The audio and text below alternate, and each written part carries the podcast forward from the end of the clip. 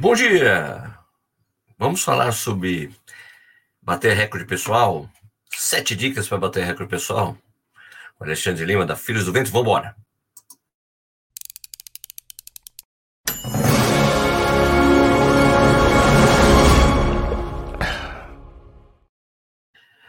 Bom dia de novo, seja bem-vindo, bem-vindo ao Corrida no Ar. Meu nome é Sérgio Rocha, hoje é quinta-feira, dia 16 de março de 2023, essa é a edição número 149 do programa Café Corrida, uma live que rola de segunda a sexta, às 6 horas da manhã, no YouTube, e depois vira podcast, então se você está assistindo isso ou ouvindo depois da publicação, muitíssimo obrigado pela sua audiência, aliás, obrigado por quem está ao vivo aqui comigo.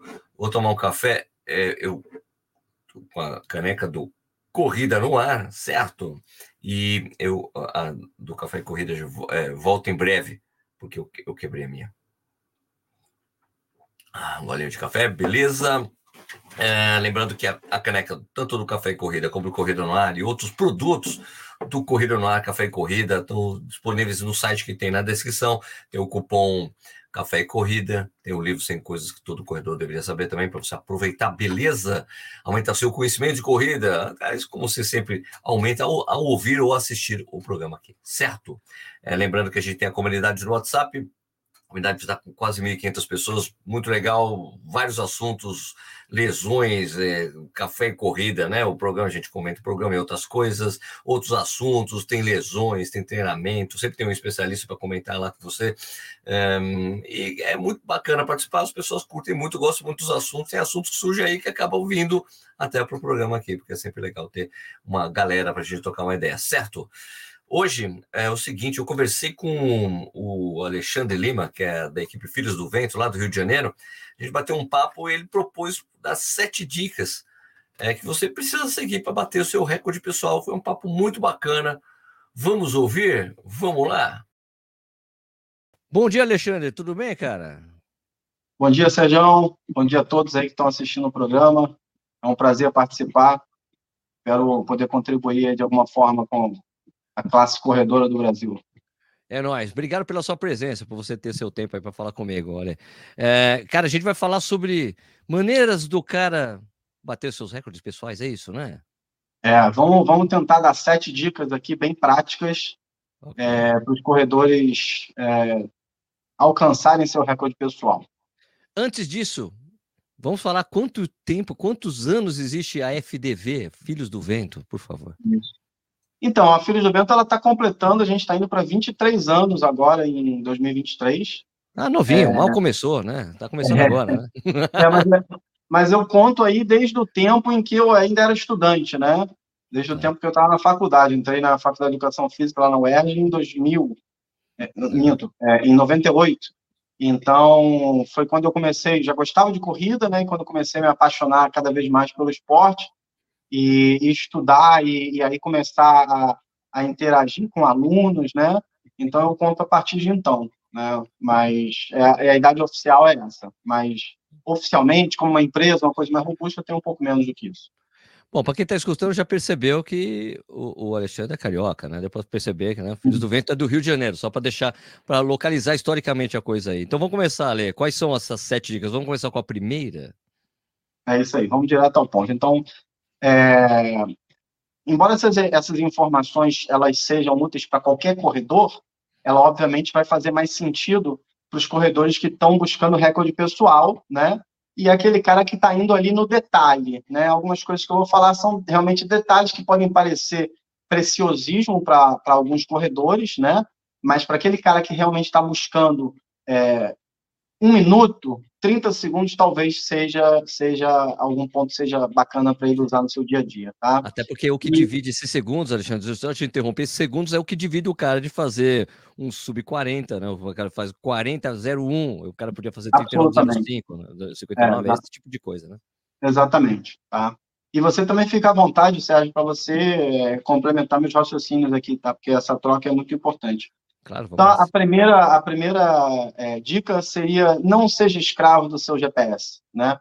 É, essa está sendo uma, uma conduta hoje de, de, de muita gente aí no, no, no, meio de corrida, né? É, vários corredores, eles são extremamente dependentes do, do, do, GPS no seu dia a dia, né? E é, é, tem aluno até que chega no treino, se o GPS estiver descarregado, o cara fala, pô, como é que eu vou monitorar minha intensidade de treino, né?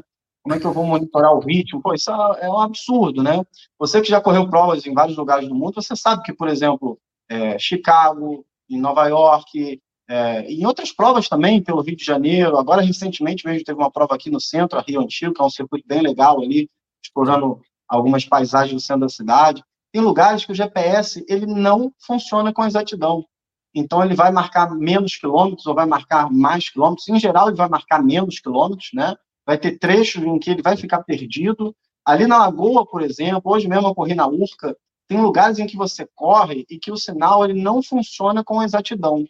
Então, é importante que você use o GPS, é uma, é uma ferramenta de treino extremamente positiva, né, benéfica, para ajudar o corredor a controlar não só a quilometragem, mas o ritmo instantâneo, mas você não pode ser escravo dele, né? Então, usa esse, eu uso o relógio a seu favor, mas não vire escravo dele, e é essencial que você exercite é, a sua capacidade de gerir o seu esforço pela sensação de esforço saber se aquele esforço que você está fazendo ele está sendo é, compatível com aquele ritmo que está aparecendo no relógio. Às vezes eu estou treinando na lagoa, naquele ritmo estabelecido ali, 5h30, fazendo o longão, aí de repente o ritmo vai para 5h50. Mas por quê? Porque você está passando por uma fase, uma, uma, parte que tem muita árvore. Aí o aluno fala, pô, mas caramba, diminuímos. Não, eu falei, não, não diminuímos, nós estamos exatamente no mesmo esforço. Então, esse amadurecimento é muito importante. É importante que o corredor não, não olhe só para o relógio, olhe para dentro de si para exercitar isso. Ah, essa é a dica número um. Perfeito. Eu gosto de pensar em trancar a sensação de esforço que você está fazendo no momento. Sabe? Né? Tipo, você está ali, encaixou. Você está olhando, está coerente o GPS, daí você tranca naquela sensação que você está correndo, naquela velocidade. Eu gosto de é pensar assim. E, e, assim, quanto mais você treina, mais isso fica apurado, né? Perfeito. Quando você está treinando para uma prova, aquele ritmo certinho, você sai regularmente naquele ritmo. Você é do, do tempo em que não tinha GPS, né? O relógio era marcação direto manual. Então Exato. você sabe como é que é, né? E naquele tempo, qualquer corredor conseguia manter um ritmo estável pelas marcações de pista da rua, né, ou da própria prova, e o pace era ali certinho, com variação mínima. Então, o, o corredor ele tem que utilizar isso a favor dele. Alexandre, nos itens que você não me falou para ficar de surpresa mesmo, para a gente poder discutir, você vai falar das placas das provas nas suas coisas? Ou a gente vai falar... É. Então, tá, é, acho que a gente pode falar sobre isso agora na dica número 2. Perfeito, vamos embora. Tá? É, um dos itens essenciais, né, é, é, para você ter sucesso em uma corrida, é, é, você fazer as tangentes da prova. E eu vejo muitos corredores que simplesmente ignoram isso. E não estou falando só de amadores, não, estou falando de profissionais. No ano passado mesmo, eu corri a maratona do, de Porto Alegre, e na semana seguinte era a maratona do Rio. Então, eu fiquei no, no dia da prova, é, ali perto da área das assessorias, e vendo os corredores passarem. E, embora a curva seja é, discreta, existe uma curva ali, né?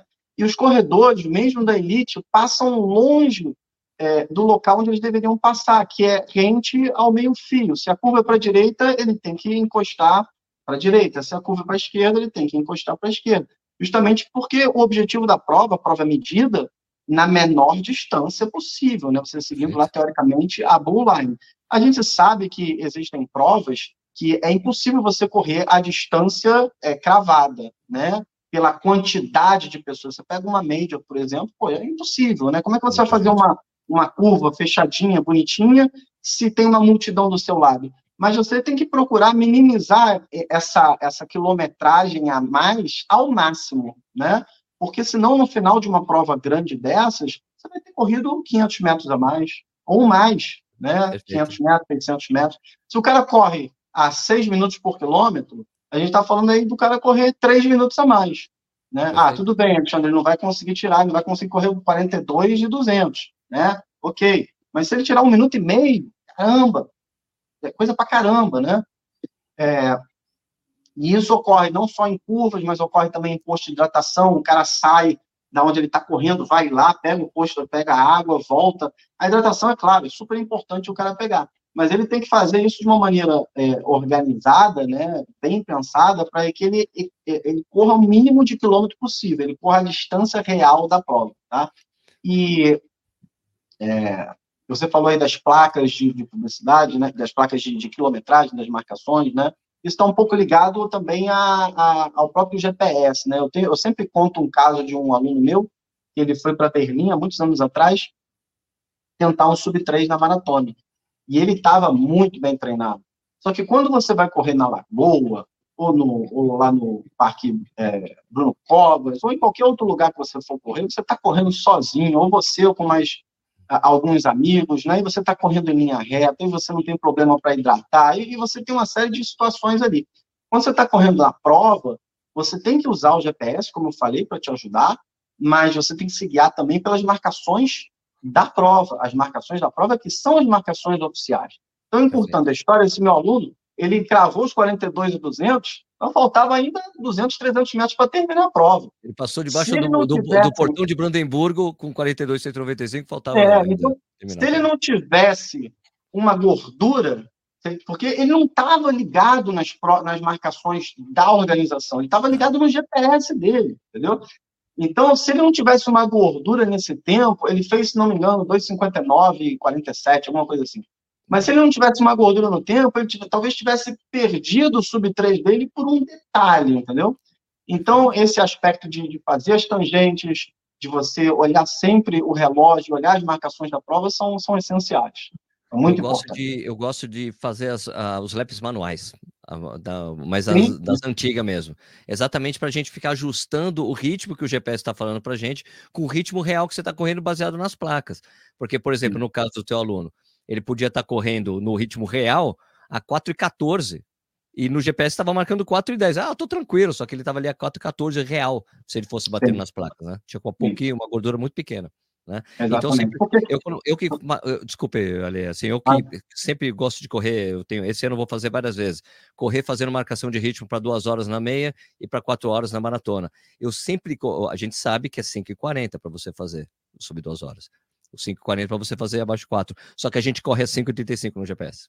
Sim, dar, é isso aí. você ter a gordura. É isso. É isso. Não, não, não pode dar mole, porque senão você acaba perdendo por um detalhe. Imagina, chegar lá no finalzinho e tá faltando um, um cabelinho, ah, é, é, é, desagradável, né? É, item 3. É, acredite no polimento, né? O famoso tapering pré-prova, né? Perfeito. Então, alguns corredores são muito fominhas de treinar, porque o cara, o cara se dedicou durante semanas, né, meses de treinamento, investimento de tempo, de dinheiro, né, muita coisa envolvida. E aí chega nesse período agora, por exemplo, estou com uma aluna agora, é, mais de uma aluna fazendo, vai fazer a maratona de Paris, eles fizeram a última, a última longa, último, esse último final de semana, e a partir de agora, as últimas próximas três semanas, eles fazem um período de tapering de, de polimento até a prova. Então, a gente vai fazer uma redução de volume programado, né, de, de claro. redução de em torno de, de 40% a 50% do volume, né, onde a gente mantém é, a frequência de treinos semanal relativamente estável, mantém a intensidade, mas o volume cai bastante.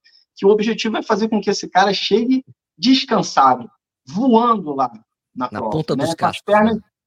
exatamente, exatamente. É, é, é, o grande objetivo. Né? Os estudos mostram que esse, essa, essa melhora aí de, de, performance ela pode alcançar até 3, 4, 5% se você fizer o tapering de boa qualidade. Mas é muito, mas é, é, muito importante você fortalecer isso com o aluno, porque o cara que é fominha de treino, ele acaba, como o volume diminui, ele acaba aumentando a intensidade.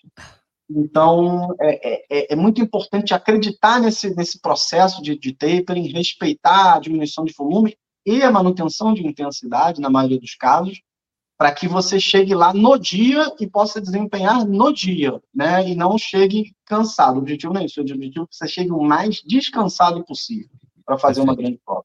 Tá? É, outro aspecto também que eu, que eu considero essencial é a companhia nos treinos. Né? Esse é o 4, esse é o item 4. É, é dica 4, dica 4. Ok. É, a companhia e, e o uso do vácuo que eu observo que é uma coisa pouco utilizada pela maioria dos corredores. Tá? É, sei qualquer corredor com uh, um pouco de experiência sabe que treinar com companhia, mesmo que seja uma pessoa do seu lado, o treino roda diferente, né? Diferente. A sua motivação é outra, o seu comprometimento é outro, você sai da cama mais fácil, sabendo que tem alguém lá te esperando, né? Perfeito. Especialmente, eu considero, em treinos mais curtos também, treinos intervalados também, mas especialmente nos treinos longos, é, eu considero que você ter alguém, porque um treino longo ele demora às vezes uma hora e meia, duas horas, três horas, você passa por altos e baixos durante o treino, né, durante o, o, o, o longão, né, digamos assim. E você ter alguém ali para te segurar, para não deixar você cair, variar o pace, tanto para cima quanto para baixo, poxa, ajuda demais, né? Mentalmente, né? É, agora, tanto, é, tanto para a companhia quanto para o vácuo, que eu vou falar em seguida, é muito importante que a pessoa que esteja correndo com você, ela, ela tenha um ritmo realmente parecido com o seu. Tá? Porque esse cara tem que ter um comprometimento, os dois, né, ou mais, tem que ter um comprometimento com aquele pace, né? Porque se o cara começar a correr 5 segundos, 5 segundos, 10 segundos, 8 segundos, mais rápido, ele pode acabar te prejudicando, né? Perfeito.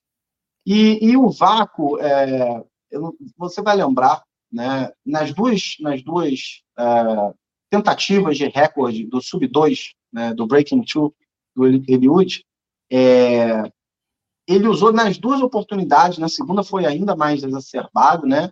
Os, os demais corredores, não apenas como marcadores de ritmo, mas quebrando o vento para ele, né? Inclusive uma formação bem peculiar, né? Faziam um, é, um triângulo na frente dele justamente para quebrar esse quebrar essa resistência do ar. É, existem estudos, modelos matemáticos, eu vi recentemente um do, que analisou o, a tentativa de, de, de, de, quebra de recorde do Bekele na Maratona de Berlim em 2019. Não, é? Acho que Sim, foi 2019. 19, 19, 19. E, e, eles fizeram uma análise de quanto aquela, aquela postura que ele teve atrás dos coelhos, dos marcadores de ritmo, quanto aquilo seria benéfico para a melhoria do, da performance dele. Né? E eles apontam lá no estudo que, que essa melhoria poderia alcançar mais de 2% tá? é, de benefício para a performance dele. Aí você fala, poxa, mas caramba, eu não tenho, eu não corro a 20 km por hora, né? É, eu não vou ter coelhos na minha frente, beleza. Mas, cara, se você conseguir correr um pedaço da prova, né, com alguém do seu lado, ou melhor ainda, se alguém for na sua, por exemplo, Porto Alegre esse ano, ano, ano passado, né, aventura, você estava lá, eu tava, eu fiz ventou, um pelotão sobre quatro. Eu fiz um pelotão é, sobre quatro. Ventou demais, era um frio, cara. Isso, teve, cara. teve horas, eu corri a prova inteira de corta-vento, cara. Eu só tirei na prática para chegar, para sair a foto. Porque toda vez que eu pensava em tirar o corta-vento, vinha uma rajada de vento, né, e esfriava absurdamente. O real feel, né, a temperatura sentida era muito mais baixa. Então, é, você ter alguém que você possa é, ficar um pouquinho atrás, desde que, obviamente, ele esteja marcando um ritmo parecido com o seu, Sim. você consiga engatar atrás daquele cara ali, ficar próximo dele, um metro, dois metros próximo dele, existe uma, um benefício fisiológico aí. Aí você fala assim, mas é ínfimo. Porra, pode ser ínfimo. O cara está falando de uma maratona é, sub três horas, é, se, você, se você considerar meio por cento, a gente está falando quase de um minuto né? Verdade. Que ele fique metade da prova atrás de alguém, a gente está falando de 20 segundos, entendeu? Então, é, como eu falei no início, a gente está falando de detalhes, alguns mais pertinentes, outros menos, mas eu, eu percebo que muitos corredores, às vezes, deixam de é, aproveitar é, esse, esse plus, digamos assim. Né? É, eu acho que tem que aproveitar os pelotões que tem nas provas. Né? Esse ano Porto Alegre vai ter pelotão para tudo quanto é distância, que a Companhia dos Cavalos vai fazer, é. e dá para correr, você consegue aproveitar exatamente esse, esse bloqueio de vento que pode ser feito por quem está puxando o ritmo da galera. Exatamente. A manutenção, o controle do ritmo né, e o bloqueio do vento. Perfeito. Legal. É, dica 5. É, composição corporal, treino de força, e nutrição. Três itens que são, é, por vezes, é, ignorados pelos corredores, né? Ou não dão tanta atenção, né? É, o Jack Daniels, que é, um, que é um grande treinador de corrida americano, ele, ele tem uma planilha lá é, que muitos, muitos, treinadores e corredores devem conhecer. Fórmula de corrida de Daniels, o livro, o famoso livro Fórmula é, de corrida. É, isso tem tradução para português, inclusive. Sim, sim. É. E e ele faz uma estimativa, você colocando o seu, o seu peso corporal, ele faz uma estimativa de diminuição de tempo baseado na redução do seu peso corporal. Obviamente, uma redução de peso corporal de gordura, né? não de, de massa muscular. É, e ele estima, a, a, grosso modo, tá? isso vai variar de peso cada pessoa, mas ele estima, a grosso modo, que se você perde um quilo de massa gorda, você reduz, teria capacidade de reduzir o seu tempo numa meia maratona em um minuto. É muita coisa.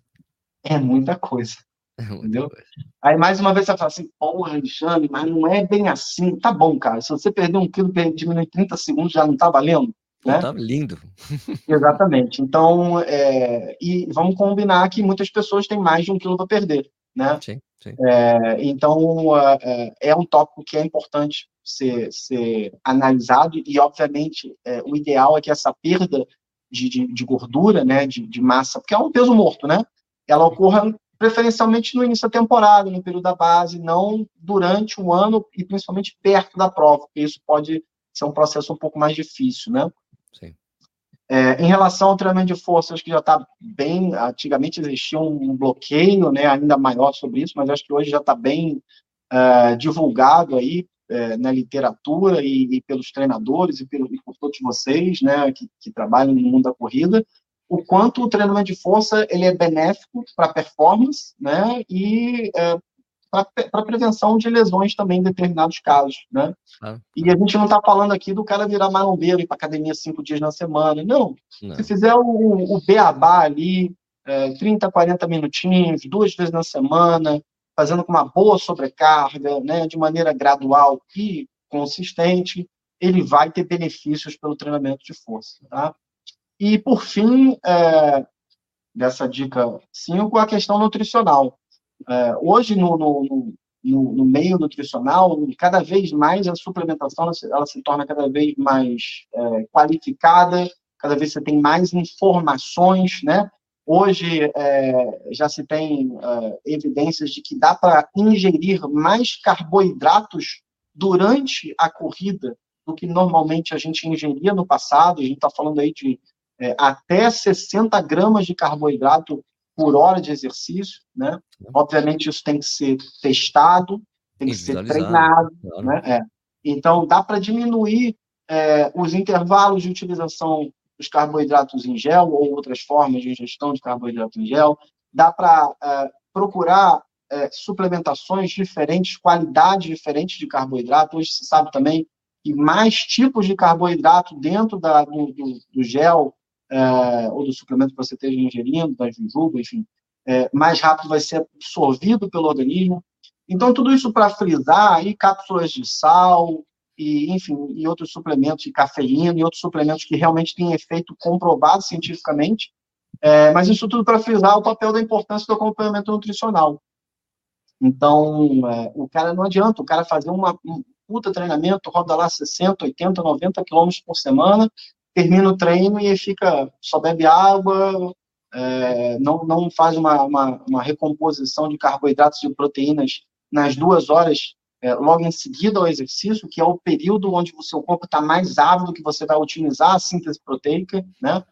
É, então, você ter um profissional qualificado que entenda do negócio para montar uma programação é, de não apenas de um plano alimentar para melhorar sua composição corporal, para te dar energia, mas também para ajustar a sua suplementação para o seu objetivo específico, é, é, é cara, é, é, muito legal, faz muito bem. Tá? Então, mais uma vez, para o cara que está buscando o detalhe, a alta performance, ele, ele tem que ir no detalhe. Tá? E é, lembra é que a gente tá, lembrando que a gente está falando de quem está buscando marca, né? que está buscando Sim. exatamente esses detalhes que têm que ser afinados em todos os sentidos.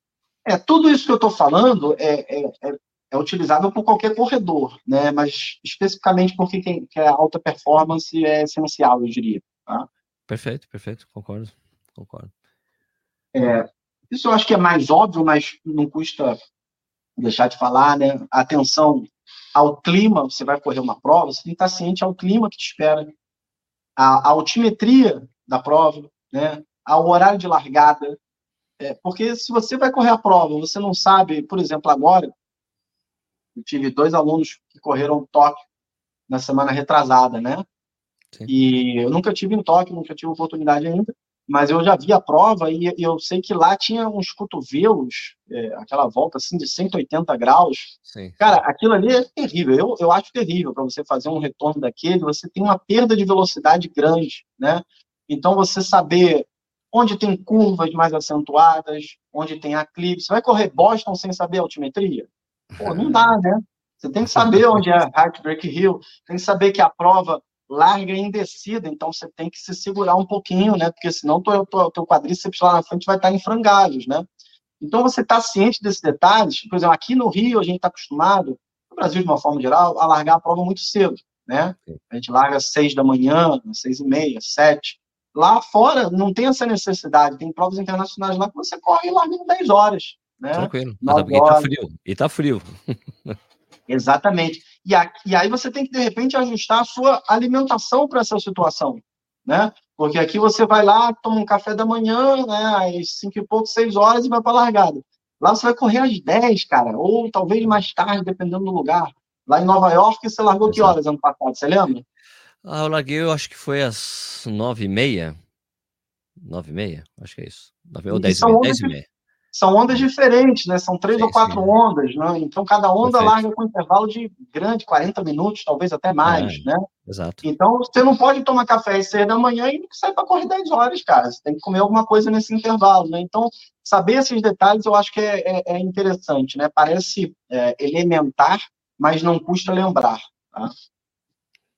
E por fim, é, dica 7 é, é você ter um, um plano de, de treinamento, metas que sejam viáveis e de longo prazo. Tá? Então, a maioria das pessoas, elas normalmente pensam em uma temporada, né? Mas se você busca uma grande performance, né, um tempo que seja realmente desafiador, normalmente esse tempo talvez não venha na primeira tentativa.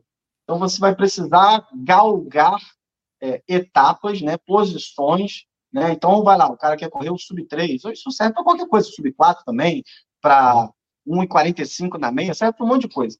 O cara, ele vai correr a prova, ele vai correr aquela prova, ele vai ganhar experiência, ele vai chegar perto, ele vai correr a seguinte, ele vai melhorar um pouquinho, né? E ele vai ganhando experiência, vai vendo o que funciona no treinamento, na alimentação, na escolha da prova, né? Então, é, ter esse processo né, de pensar no, no médio para o longo prazo, tá? É, e um outro aspecto que eu acho é, que é importante também é ter a capacidade de ajustar o plano de voo, né? ou seja, o seu objetivo para aquela prova dentro das condições que a prova te apresenta. Perfeito, perfeito. Né? Porque, por exemplo, é, vou dar um exemplo extremo aqui, Rio, Rio City 2019. É, você não tem noção do calor que fez naquele dia. É, é uma, junto com a meia da ponte, a corrida da ponte de retorno, que foi a do primeiro ano, é, em todos esses anos de corrida, mais de 20 anos que eu vivo corrida, eu nunca vi duas provas tão quentes como aquelas. Então, o cara que largou, eu falei para os meus alunos antes da largada, porque eu já tinha visto a previsão, falei, as condições são as piores possíveis, né? Eu lembrei eles e tal, para ajustar mesmo. Mas é, o cara que largou e se ateve ao seu plano é, inicial e não fez nenhuma concessão, ele vai ter muita dificuldade de completar a prova com sucesso, né? Perfeito. Então, e isso vale para o outro lado também. Você é, largou, correu é, para fazer um determinado tempo, só que a condição climática ela se mostrou muito mais positiva do que você esperava, né? Então, de repente, você pegou uma temperatura mais amena, né?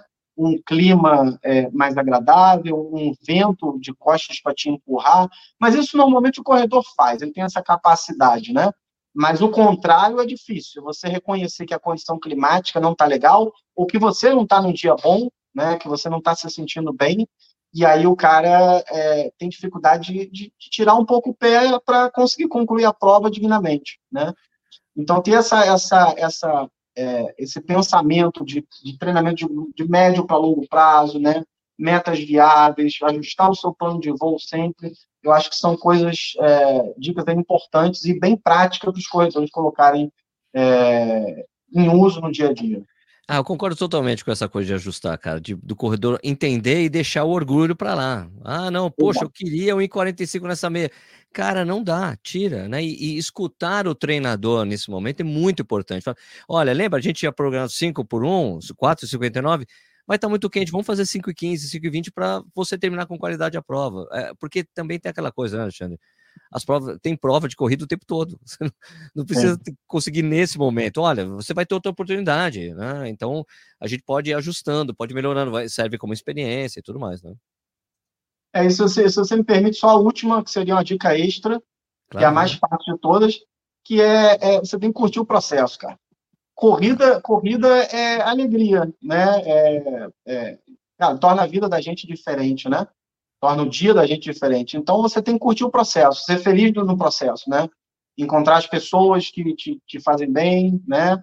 É, um ambiente que te faz bem, procurar correr em lugares bacanas, né? Provas legais porque apesar de serem objetivos desafiantes, é, tudo isso é para você curtir, né? Ser uma pessoa mais saudável, mais feliz, né? É, é isso. Então tem que curtir o processo, não buscar essa, essa alta performance é, de uma maneira é, pouco saudável, digamos assim, né? É, todo mundo é amador, então tem que, tem que aproveitar e curtir esse processo da melhor maneira. Exatamente. Pô, Ale, quero, queria agradecer super você poder dividir o seu conhecimento com a gente, essa experiência gigante que você tem na Filhos do Vento. Obrigado, cara. E ó, você quer dar o, a dica final para o corredor aí? A dica final para o cara que está correndo? Fora todas essas, tem alguma que você acha mais importante ainda? Cara, se tivesse que, que, que elencar um fator que eu considero é, essencial para a evolução do corredor, é a regularidade. Não adianta você treinar seis meses muito duro e depois baixar a guarda. Não adianta. O melhor exemplo desse, de, de, de tudo, é o próprio Eliud. Sim. Né? Você não vê o cara baixando a guarda, ele está sempre treinando, cara. Está sempre treinando. Ele não se machuca, ele conhece muito o corpo. Se ele se machuca, essa informação não chega pra gente, né? é, ele está sempre treinando, cara. Está sempre treinando. Ele respeita a periodização dele, ele vai para alta performance no momento. É isso, consistência. Então, foca na consistência. Por isso que eu estou falando, projetos de médio e longo prazo. Foca na consistência, o resultado vai vir. É isso. Beleza, Ale, obrigado. Obrigado pelo convite. Prazer participar. Espero que, que seja é, positivo e prático aí para os corredores.